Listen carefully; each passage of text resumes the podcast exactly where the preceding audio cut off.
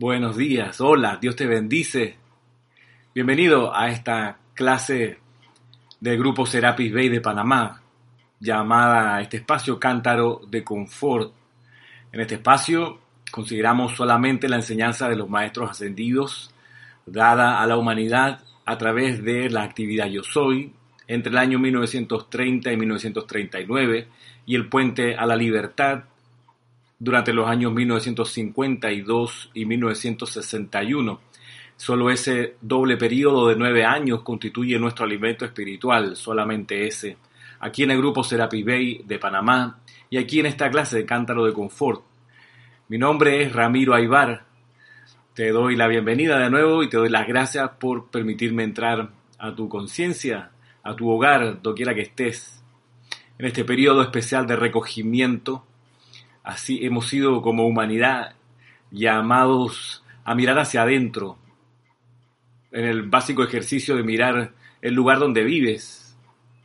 ¿Por qué? Porque por mucho tiempo estamos, hemos estado en una vida, una civilización, una cultura de puertas afuera, de salir, de salir, de llegar a casa solo a dormir y descansar y partir raudos todos los días a nuestros quehaceres.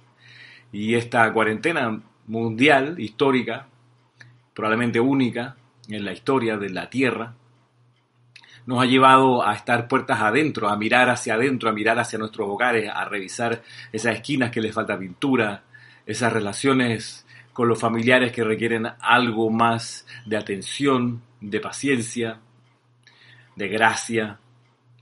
Así que es, así, es una iniciación global, continental, nacional, barrial, familiar, individual, ir hacia adentro, lo cual es uno de los designios básicos y claves de la enseñanza de los maestros ascendidos, la necesidad de ir hacia adentro. Puede que tengamos algo de ventaja, los estudiantes de la luz, los estudiantes de esta enseñanza, en el sentido de que desde un inicio probablemente se nos insiste en que el sendero se recorre de adentro o hacia adentro y arriba, al lado de las personas que no han tenido el privilegio de conocer esto y de que se les enseñe cómo hacerlo. Tenemos quizás esa ventaja y el llamado siempre es cuando viene una enseñanza o algo, ¿cómo sabes que está viniendo una enseñanza a tu vida? Porque aparece en tu vida algo que te cuesta hacer. Ahí está el inicio de un nuevo avance. Si siempre te encuentras con cosas que no te cuestan hacer, Mm, quizás no estás siendo entrenado ni probado. En la medida que tengas cuestiones que aprender y desarrollar y que te cueste y que tengas que eh, hacer un esfuerzo extra para ser maestro sobre aquello, estás en una prueba, en una iniciación, en un avance espiritual. Y mm, la recomendación es siempre, cuando viene ese aprendizaje a ti, abordarlo rápidamente y despejarlo rápidamente y aprenderlo rápidamente y ser, ser flexible, tener sentido común, mucha oración y aquietamiento para poder pasar de una prueba, de un aprendizaje a otro y así ir liberando materias del expediente académico de esta escuela en la que estamos. Pero si dejas para después el aprendizaje y lo tiras para adelante y dices, no, hoy no voy a estudiar para eso, hoy no, no lo veo en seis meses, no, no, no, ahorita no lo agarro el fin de semana y lo vas tirando, lo vas pateando para adelante, va a llegar un momento como esto en donde se acumulan las lecciones que no aprendiste antes y vas a tener que hacerle frente a las que no aprendiste antes con las que tienes que aprender ahora.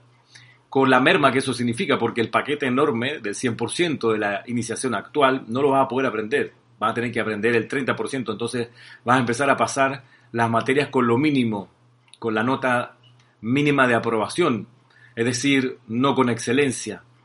De ahí que tú como estudiante de la luz, tú como ciudadano, tú como país, tú como continente, tú como planeta, tienes que abordar los aprendizajes inmediatamente se te presenten enfrente y no patearlos para más adelante, no postergar su tratamiento, no postergar el desarrollo de la maestría sobre ellos.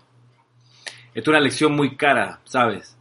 En el sentido de, que hay, hay naciones, hay culturas que obstinadamente dejan para después los aprendizajes que tenía que haber sido hechos hoy. Y cuando viene una situación como esta, se encuentran que tienen que resolver todo lo anterior más lo actual y lo que hay de resultado es todo lo contrario al Espíritu Santo, es decir, pura zozobra, para tirar para el aire, para regalar. Y es importante reconocer eso. A veces, claro, las masas van a ir más lento porque están con la atención puesta afuera. Y es normal que así ocurra. Para ellos, nuestra oración tiene que estar siempre allí. Para que el Cristo interno de esas corrientes de vida masivamente tome el control del ser externo. ¿Para qué tome el control? Bueno, para esto, para encarar cada día el aprendizaje que le toca porque la expansión de conciencia es la del Cristo interno, no la de personalidad, y el Cristo interno tiene que poder permitírsele pasar, como se le permite a través del aquietamiento de la personalidad, del cuaternario inferior. Tan importante es lograr todos los días meditar y aquietarse para este tipo de cosas, que son las esenciales, son las primeras, las más importantes. Así que cuando te encuentres en un escenario de un país en el que estás, donde te das cuenta a tu alrededor que hay lecciones que como país no se han querido aprender por testarudez, por falta de visión, por la razón que sea. Nos toca orar, redoblar nuestra oración. Ojalá reunirnos con otros a orar juntos para darle más fuerza a esa oración, para que se descarguen más electrones que permitan que lo que uno está invocando se realice. De ahí la importancia, la importancia de la oración mancomunada, coordinada, fortalecida, por la combinación de las energías de los que participan en ella. Y mm, tú puedes ver aquí que en, mi biblioteca, en este pedacito de, estantería que tengo acá, hay libros de la enseñanza de los maestros y también libros de, de actualidad. A mí me gusta las ciencias sociales, me gusta comprender cómo se va desenvolviendo el maya en las ciudades, en los países, en el continente, en el planeta en el que estoy. Me interesa eso para percibir cuáles son esas lecciones macro, medianas y micro y así entonces volverme un instrumento más útil. De, utilidad de instrumento hablábamos la semana pasada, en la clase de, los sábados. Hablábamos de la, a propósito de una enseñanza del maestro Sentido El Moria, de cómo es el objetivo que el chela se convierta en un instrumento útil. Y la idea era que cuando se reunían varios chelas, lo decía el maestro Sentido El Moria, el grupo de ese reunido pueda convertirse en un instrumento útil de la voluntad divina. De ahí que, para comenzar, tienes que hacerte amigo de la voluntad divina, tienes que dejar atrás todo resquemor, toda sospecha, todo miedo a la voluntad divina. Y eso es fundamental, es, así comienza el sendero de la ascensión, disolviendo la rebelión ante la voluntad divina. Y como tú sabes que eres rebelde a la voluntad divina, porque no te atreves a decir magna presencia, yo soy, hágase tu voluntad y no la mía hoy y por siempre, impide que haga yo otra cosa que no sea tu voluntad. ¿Mm? No te gusta hacer eso probablemente. Dice, no, eso lo hago para después, eso lo dejo más adelante. Bueno, ahí estamos en un escenario de rebelión y con rebelión no vas a lograr ascender claro, la rebelión viene de la arrogancia, de que tú sí sabes cómo son las cosas, por supuesto, tú sabes cuál es lo la, actitud que hay que asumir y lo que, que, lo que hay que hacer de ahora en adelante. Así que, ¿para qué vas a preguntar a la presencia yo soy? ¿Para qué? Si tú sí sabes. Y tú sí sabes cómo se hacen las cosas, tú sí sabes.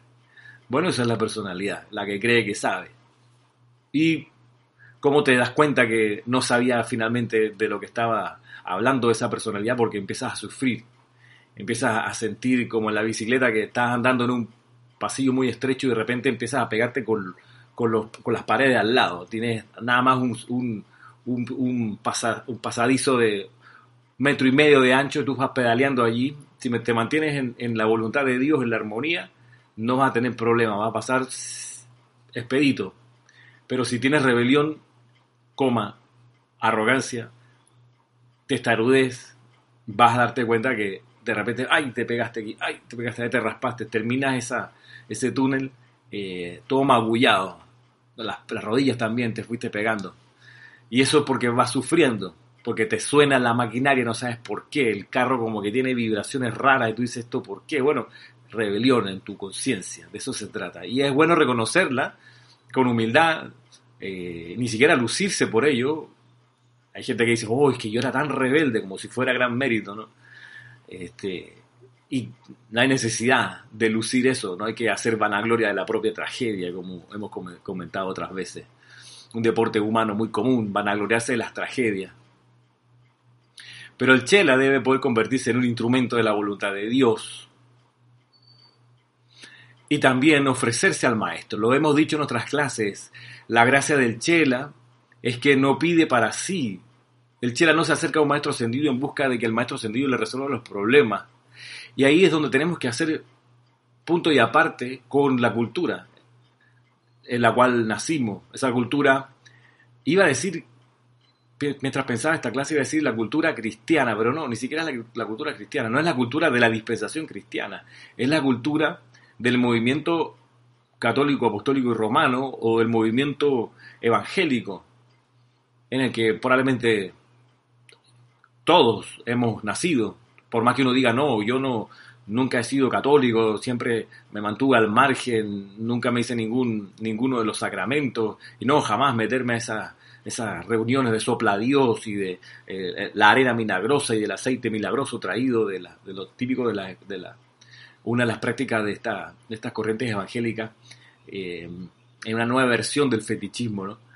Pero decía que tú puedes tener esa postura, ¿no? Yo nunca he ido a ninguno de esos cultos, no sé qué dice el Papa, nunca le he puesto atención, así que para mí eso de la cultura católica no, no va.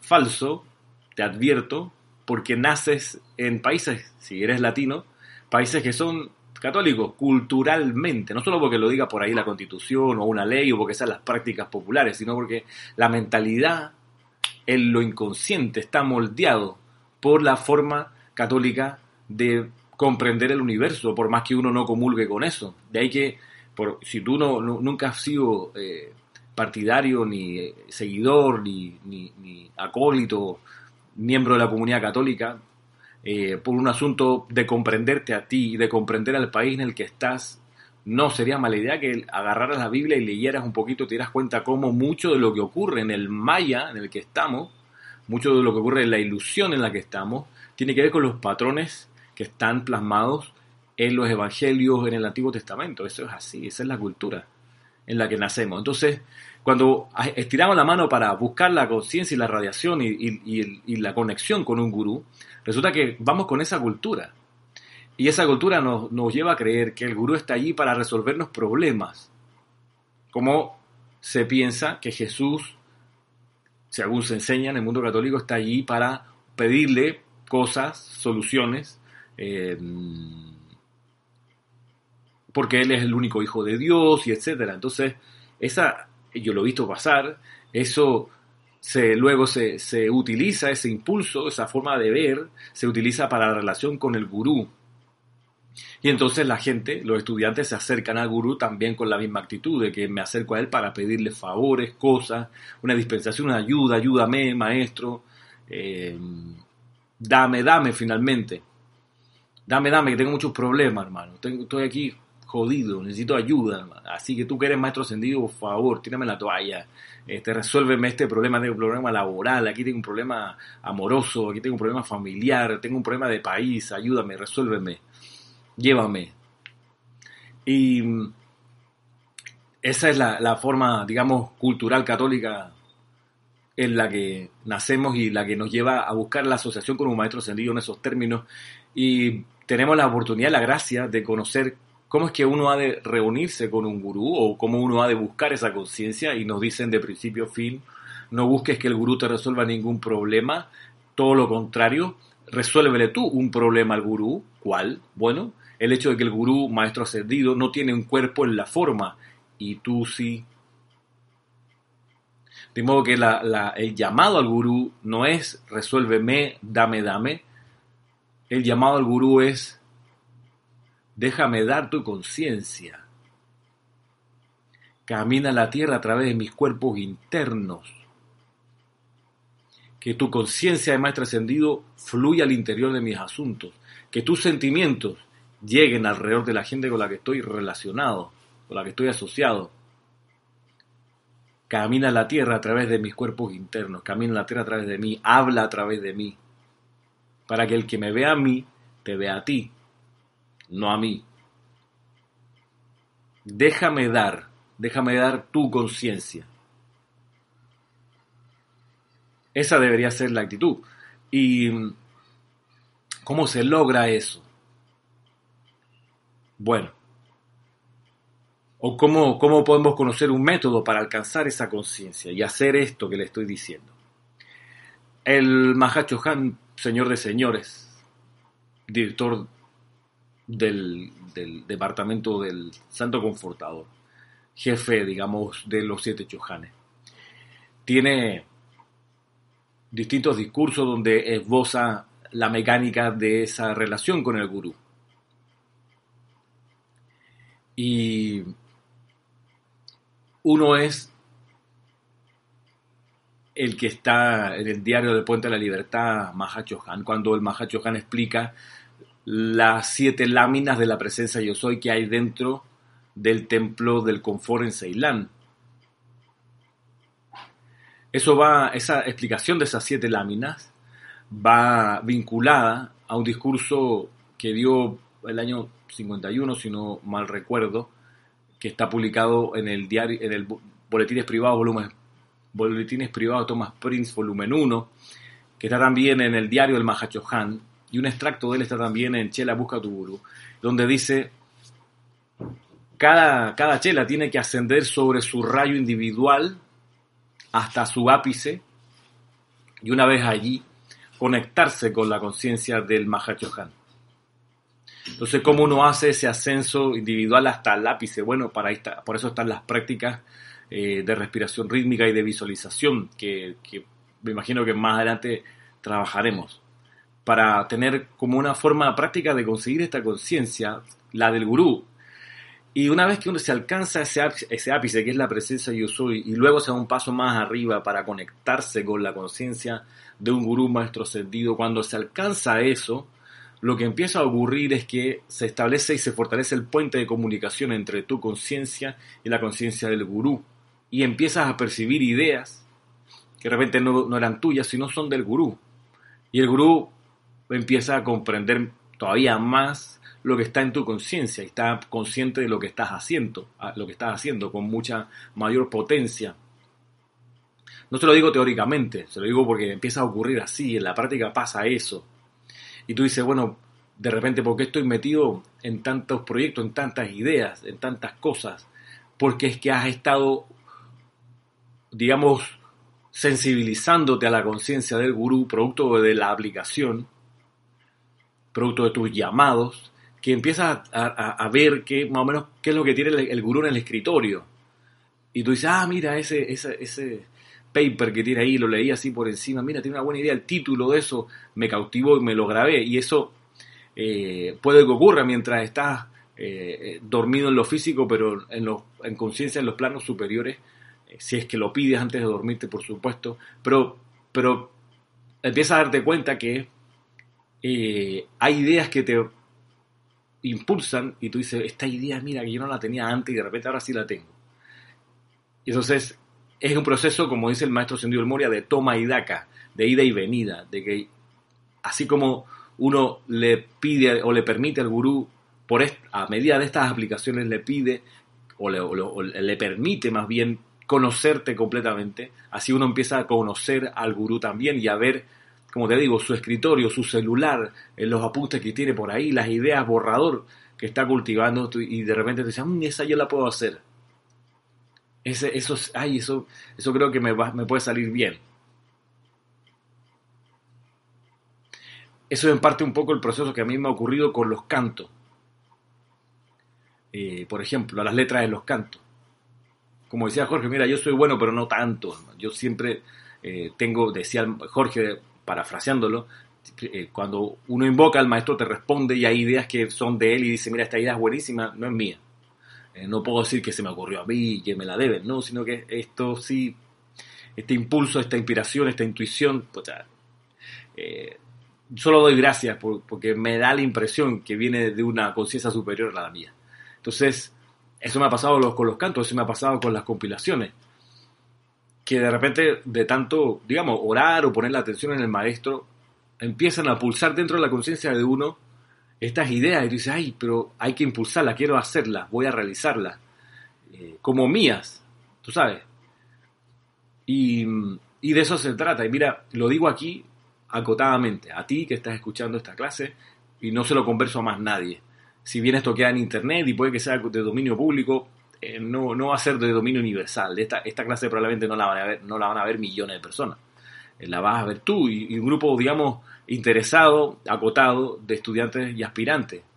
Ojalá chelas también. Y no digo que yo sea chela, digo que el resultado de la invocación de un maestro ascendido en la búsqueda del gurú te va a proporcionar esos impulsos internos, esas ideas de expansión del plan del maestro, que de repente van a, bajar en, tu conciencia. Y entonces cuando eso ocurra, bueno, manos a la obra. Resultó el llamado.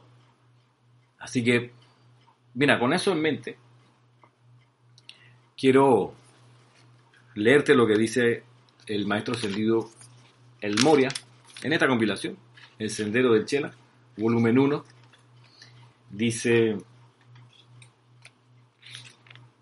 en la página 24, dice, en un discurso de, abril de 1953. Dice, Amado Chela, estos son días muy ocupados para aquellos de nosotros que estamos dedicados a la rápida evolución de una raza recalcitrante.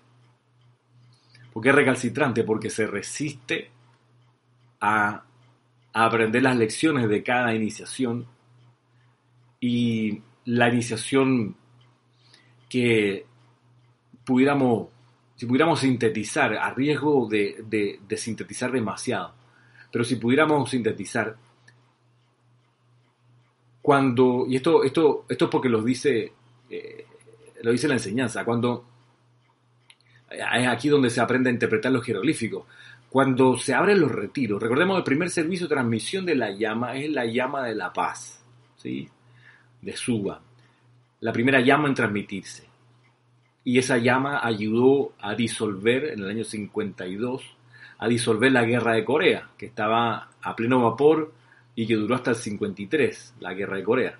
Bien, la transmisión de la llama de la paz. Pero el primer retiro en abrirse, es decir, el primer retiro, el primer retiro que, que se permitió conocer por dentro, con los detalles de su ubicación, del color de la llama, de quién lo regenta, de sus actividades internas, el primer retiro fue el retiro del Santo Confortador en Ceilán, Sri Lanka, bajo una plantación de té. Y, dice, dice el, recuento de los maestros, eso está en, Boletines Privados de Thomas Prince, el volumen 1. Dice, ¿por qué? Dice, votamos de manera unánime que fuese ese el primer retiro en abrirse. ¿Por qué? Porque dice, en vista de que la humanidad adolece tanto de desprendimiento y de humildad, hemos votado todos para que el primer retiro en abrirse, para ser visitado por 30 días por los chelas y etcétera, los estudiantes, la humanidad, es este el del Mahachohan. Por ese criterio, en vista que la humanidad carece tanto de desprendimiento y de humildad. Bueno, cuando dice aquí la raza recalcitrante es por eso, porque el avance del planeta, la vibración está aumentando y lo que tiene que lograr la humanidad es desarrollar esa humildad y ese desprendimiento. No es compartir, desprenderse es soltar completamente algo, no es compartir cosas, porque compartir es que te doy una parte de lo que yo tengo. No, no, no. La humanidad, los estudiantes de la luz, todos tenemos que lograr aprender a ser lo suficientemente desprendidos para dejar ir las bendiciones que tenemos en las manos, no para compartir un pedacito, no, darlas por completo, desprendidamente, sin reclamo, sin una soga invisible que después voy a tirar para atrás para cobrarme algo, sin medir, sin medirse, sin, sin buscar la, la, ley de causa y efecto que te beneficie, no, desprendidamente, ahí va, desprendimiento y humildad, humildad, humildad, mira tú, una cosa que carece, adolece la humanidad de manera impresionante. Adolecemos de falta de humildad. Piensen ustedes en, los líderes políticos actuales que han, por ejemplo, eh, menospreciado o minusvalorado el, el impacto del virus y que han dicho, no, como uno que decía, no, eso es una gripecita, eso es un invento del partido opositor, eso no es verdad, y de repente cuando tienes mil, dos mil, tres mil fallecidos en tu país, cinco mil, veinte mil, vas para los cien mil fallecidos y todavía no has pedido perdón, I'm sorry, I was wrong. Estamos viendo una escena muy normal de la falta de humildad de la humanidad incluyéndonos, incluyéndome, incluyéndote. Entonces, esa es la recalcitrancia, la, la, resistencia humana terca de la personalidad de desarrollar desprendimiento y humildad. Mm, importante. Entonces, sigue diciendo aquí el maestro sentido el Moria. La relación entre, entre el gurú y un chela aceptado es muy íntima ya que el gurú en realidad acepta la conciencia del chela dentro de su propia esfera de influencia, para así poder estar consciente en todo momento de las actividades, pensamientos y sentimientos del chela. ¿Mm? Buscar la conciencia de un gurú aspirando a ser chela te va a llevar a eso, a que no tienes intimidad. Es decir, no puedes esconderle nada al maestro la vida se te hará más sencilla si no buscas esconderle nada a nadie. No vas, a, a tener problema en que el gurú escudriñe lo que quiera, levante todos los papeles que hay en tu escritorio, revise todas las anotaciones, conozca todos los correos electrónicos que has enviado o que has recibido. No tienes ningún problema porque no hay nada que ocultar. Pero si tienes algo que ocultar, bueno, vas a sufrir. Porque vas a estar con la tapadera, con el tapujo, hay que no se entere. cuestión que va a ser imposible inclusive desprenderse de eso, de tener éxito, eh, de, de, que darle vida al maestro, desprenderse de eso, o sea que soy lo que soy, con estos defectos, con estas debilidades, el maestro las conoce, hago lo posible por transmutarlo. Y el maestro, digo yo, va a decir que bueno, de eso se trata. Eh, no que te ancles en ese defecto y que nadie me va a cambiar porque así soy. No, no, tú estás en la disposición como decíamos tiempo atrás, de mejorar. Porque, porque sí, porque te das cuenta que eres mejorable. Eso es un, un, atributo de la humildad. Tú dices, mira, soy mejorable, soy perfeccionable. Eh, y sí, tengo defectos y no los, no, no los quiero ni los puedo esconder. Entonces, la relación acá entre el gurú y el chela aceptado es muy íntima, ya que el gurú en realidad acepta la conciencia del chela dentro de su propia esfera de influencia para así poder estar consciente en todo momento, consciente en todo momento de las actividades, lo que haces, dónde vas, los pensamientos y los sentimientos del chela. Dicho de otra manera, el chela vive la casa de su señor, comiendo en su mesa y participando de la hospitalidad de su hogar. Mira tú, lo que hemos dicho en otras clases esa, visión de que el Moria o los otros maestros ascendidos son déspotas, son tiránicos, son eh, duros, que son implacables, que son estrictos y que eh, van con el látigo en la mano o con la espada o con la varilla golpeándote el cráneo por lo torpe que eres, no tiene nada que ver con lo que son los maestros ascendidos. Habla de hospitalidad, estás en mi casa, y en mi casa soy hospitalario con mi familia, tú eres mi familia, te dice el gurú. Tú eres mi familia y, aquí estás en mi mesa, no te escondo nada, y en la mesa comparto comida contigo, no es que me reservo un platito para mí y tú ves cómo hacen en, muchos hogares aquí en, la ciudad, sobre todo de gente pudiente que tiene criados, que tiene empleados domésticos, que ellos, los empleados comen en la cocina, y la, y la familia acá en la sala, en la mesa o en el cuarto, pero no se mezclan, no se juntan, no con la servidumbre, no, mm, con la chusma, no. No, dice el maestro, mira, tú, ven para acá, vamos a comer, te invito, vete a mi casa, vive conmigo. Sí, ahí tienes tu cuarto, quedas en mi esfera de influencia. Entonces, por eso dice, estás participando en la hospitalidad de mi hogar. Ahora, dice, no es extraño entonces que los planes y pensamientos del Chela le sean conocidos al gurú, quien no se opone a aceptar dichos planes e ideas para adelantar una causa? A menudo ocurre que, producto de dicha asociación, el chela igualmente recoge los planes parcialmente formulados del gurú. Este toma y daca en los ámbitos internos es realmente bello y libre de toda esa separatividad que con toda seguridad existe en el mundo de la forma. Uno con un jefe nunca le, generalmente, pues no le, no le abre todo el hogar, no le muestra todos sus detalles, su, sus anotaciones, uno, uno no, pues dice, no, pues esto es una relación de trabajo.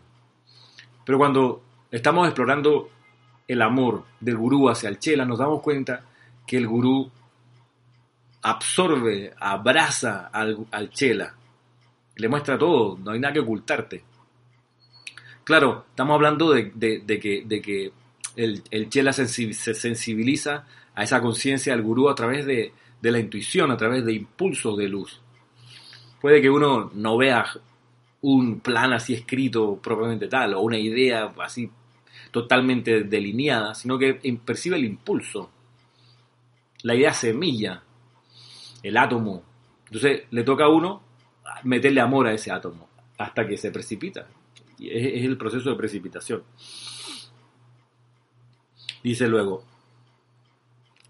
es una imposibilidad cuando se trabaja en la sustancia cambiante del maya, en la que el libre albedrío del individuo puede cambiar y lo hace constantemente, los patrones y designios mediante los cuales nosotros nos esforzamos en adelantar la causa del progreso mundial, es imposible evitar la necesidad de reajustar las circunstancias al mejor interés de todos los involucrados. Es imposible evitar la necesidad de reajustar las circunstancias al mejor interés de todos los involucrados.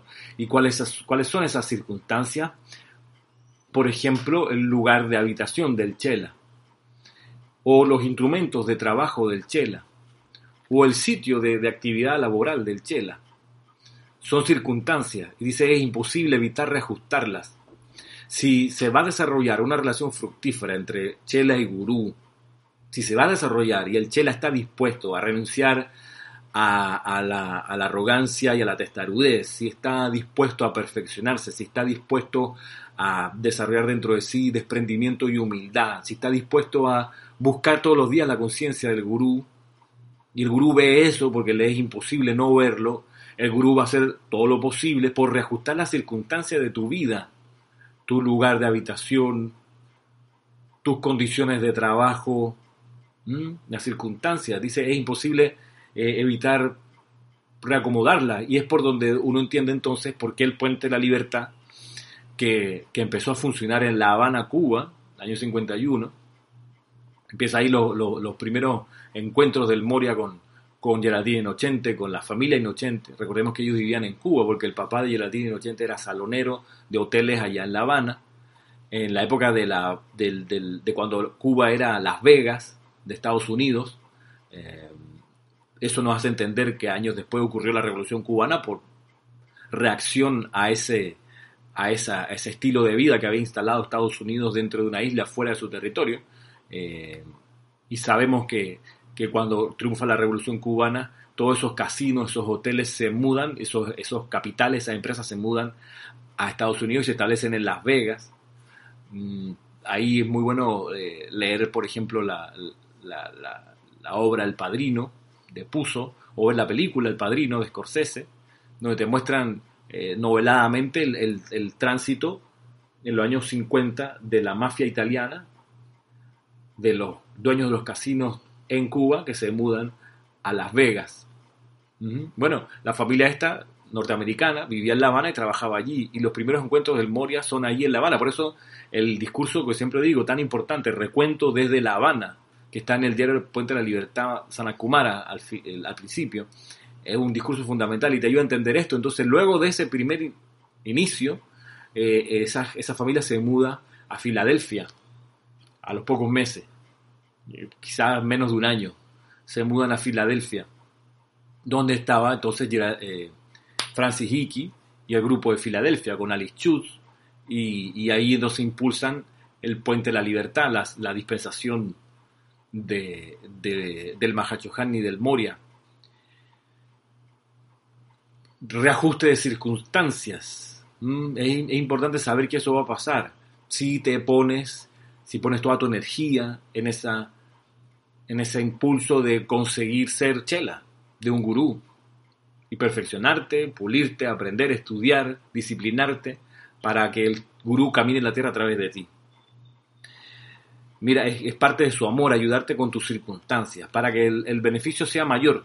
Porque si estás en circunstancias de limitación y estás impulsando el plan de un maestro, hey, necesitas herramientas para poder hacerlo. Y el gurú con su amor va a ayudarte a proveerlas para que desarrolles el plan que el, que el gurú tiene, ¿no? No para que haga luego entonces tus caprichos y tus deseos particulares.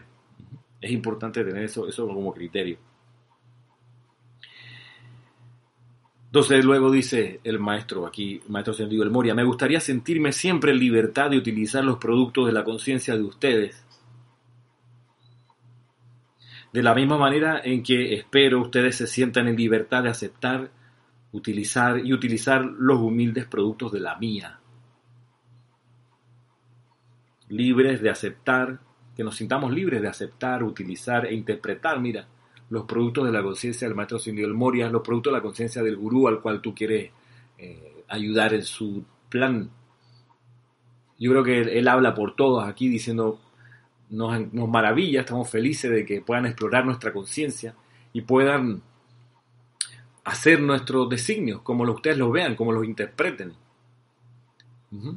Esto, esto es de mucho amor, es una gran apertura, te da libertad plena para que revises todo el escritorio, abras los cajones, eh, te metas en el buzón de correo electrónico, revises los chats, revises eh, los, digamos, los resúmenes que está pensando el maestro.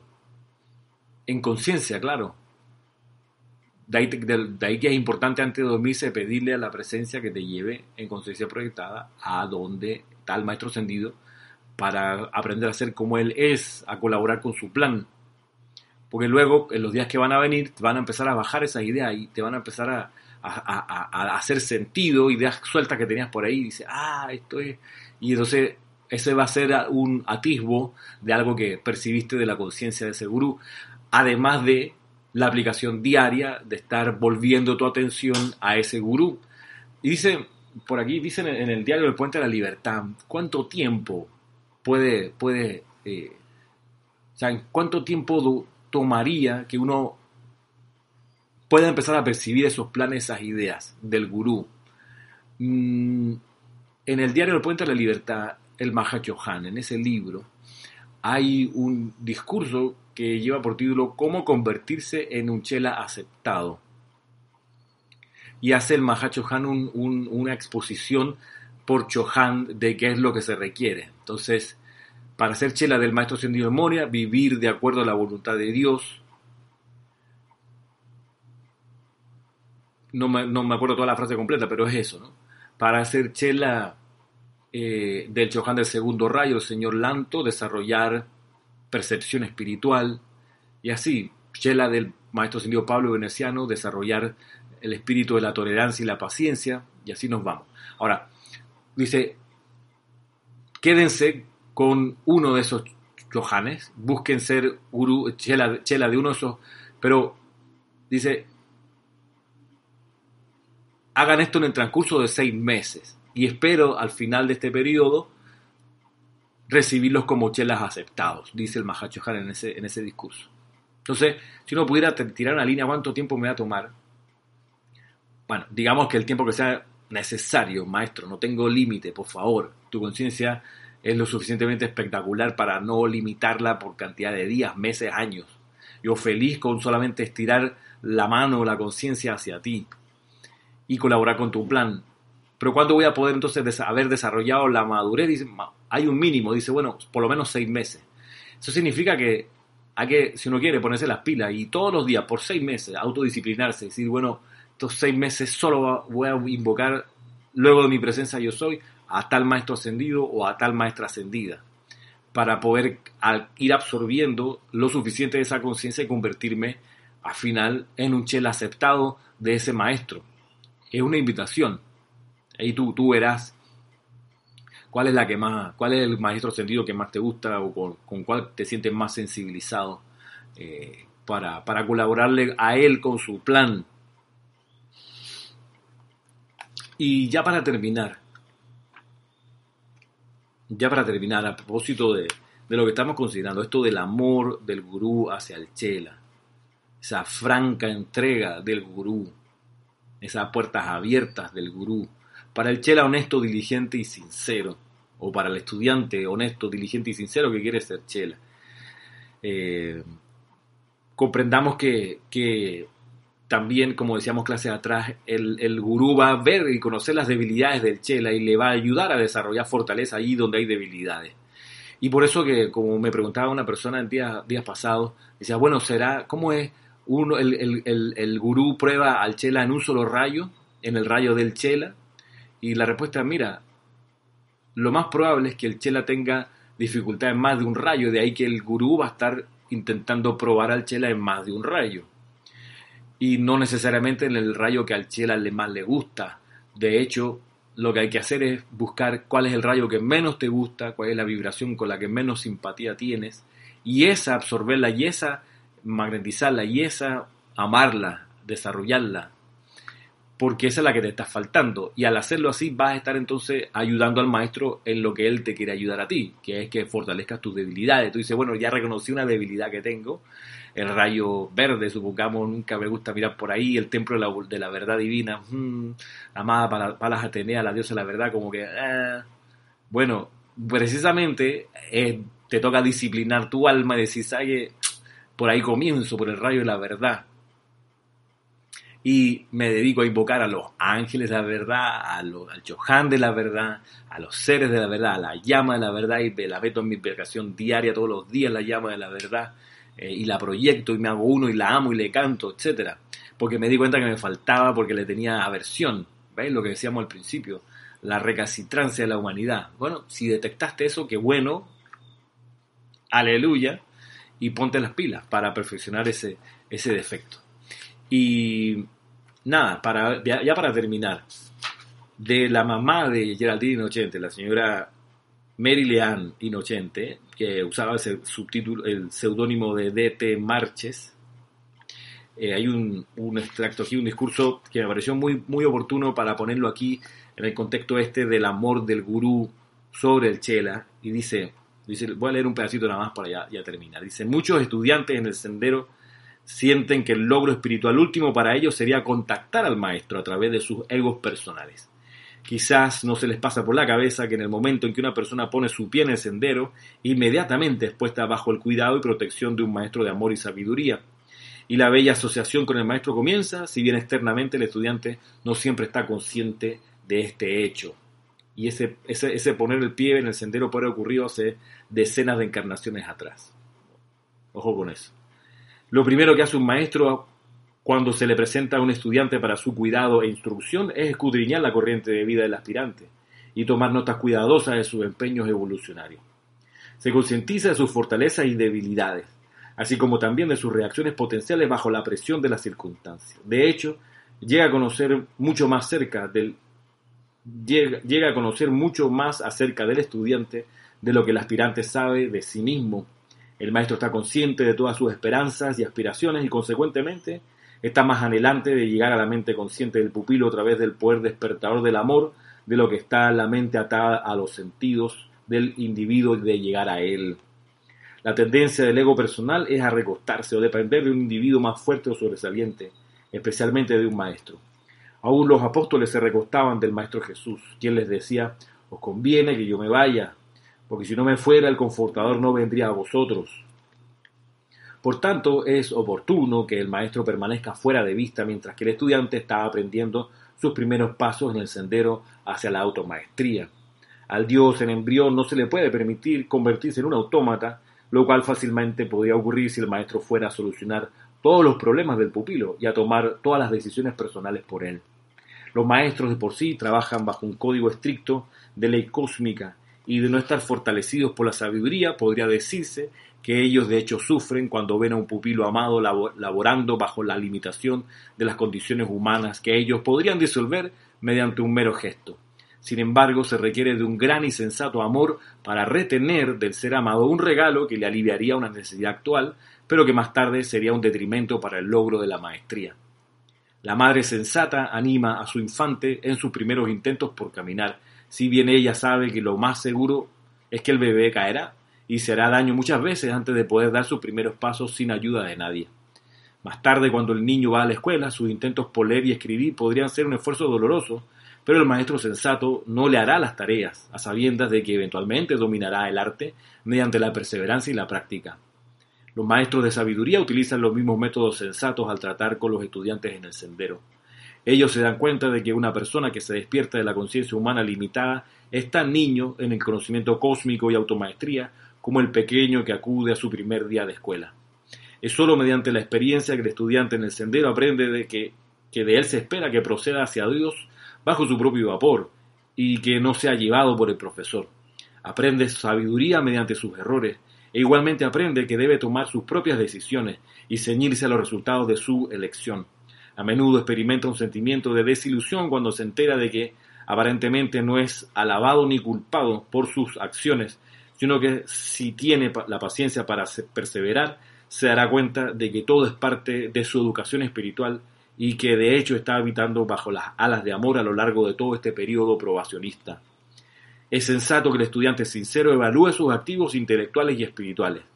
Debe tomar particular nota de sus pasivos, los cuales constituyen todas las tendencias humanas y debilidades, y debe tratar de erradicarlas de su conciencia, una por una, ya que de lo contrario, éstas probarán ser los más grandes objetos de tropiezo para su progreso más adelante. Jesús dijo, al que venciere y guardare mis obras hasta el fin, yo le daré autoridad sobre las naciones. En toda decisión que se le presenta, si escucha a la queda y pequeña voz interior, seguramente escuchará al maestro hablándole a su conciencia, aconsejándole en cuanto al procedimiento sensato y apropiado a seguir. A medida que el viajero se vaya haciendo cada vez más viejo y sabio, sentirá la proximidad de este amor de este amado mentor invisible, y si bien no podrá discernirlo con sus ojos físicos, incuestionablemente sentirá la radiación y el confort de esa presencia amorosa, quien está tan desprendidamente interesada en su bienestar. El estudiante encontrará que el maestro a quien ha estado buscando en el exterior, de hecho habita dentro de su corazón, y que de hecho está más cerca que las manos y los pies y que la respiración. El estudio y contemplación del Salmo 23, que le fue dado a David en un momento de estrés por el Santo Confortador en persona, ayudará al estudiante a realizar el contacto con el Maestro que ha estado anhelando experimentar y el cual no se le puede quitar. Y este, este me encanta, yo, me encanta este, este capítulo, lo leí de principio a fin. Eh, es, un, es un maravilloso recuento de lo que hemos conversado hasta aquí en todas las clases anteriores eh, te lo recomiendo, está en este libro eh, en la página 25, pero también yo lo tomé del diario del Puente de la Libertad, Jesús. Es una publicación que salió en mayo de 1953, te lo recomiendo, porque hace ese recuento muy preciso de lo que se espera de la relación entre el Chela y el gurú del aspirante a Chela, con su gurú, y del amor de ese gurú con su Chela, o hacia su Chela. Y bueno, ya termina la clase aquí. Eh, te doy de nuevo las gracias por permitirme entrar a tu conciencia, a tu atención con esta enseñanza, eh, haciendo votos porque puedas comprender los pasos que has de dar en el sendero hacia arriba, cómo alcanzas el ápice de tu propia presencia yo soy y sobre ese ápice conseguir la conciencia de un maestro ascendido ese que es tu gurú en los planos internos. Será hasta el próximo sábado, que va a ser 30 de mayo, mira tú terminando, y un día muy especial el próximo sábado porque es eh, previo a Pentecostés, la descarga del Espíritu Santo. Bueno, hasta ese entonces, muchas gracias y mil bendiciones para ti.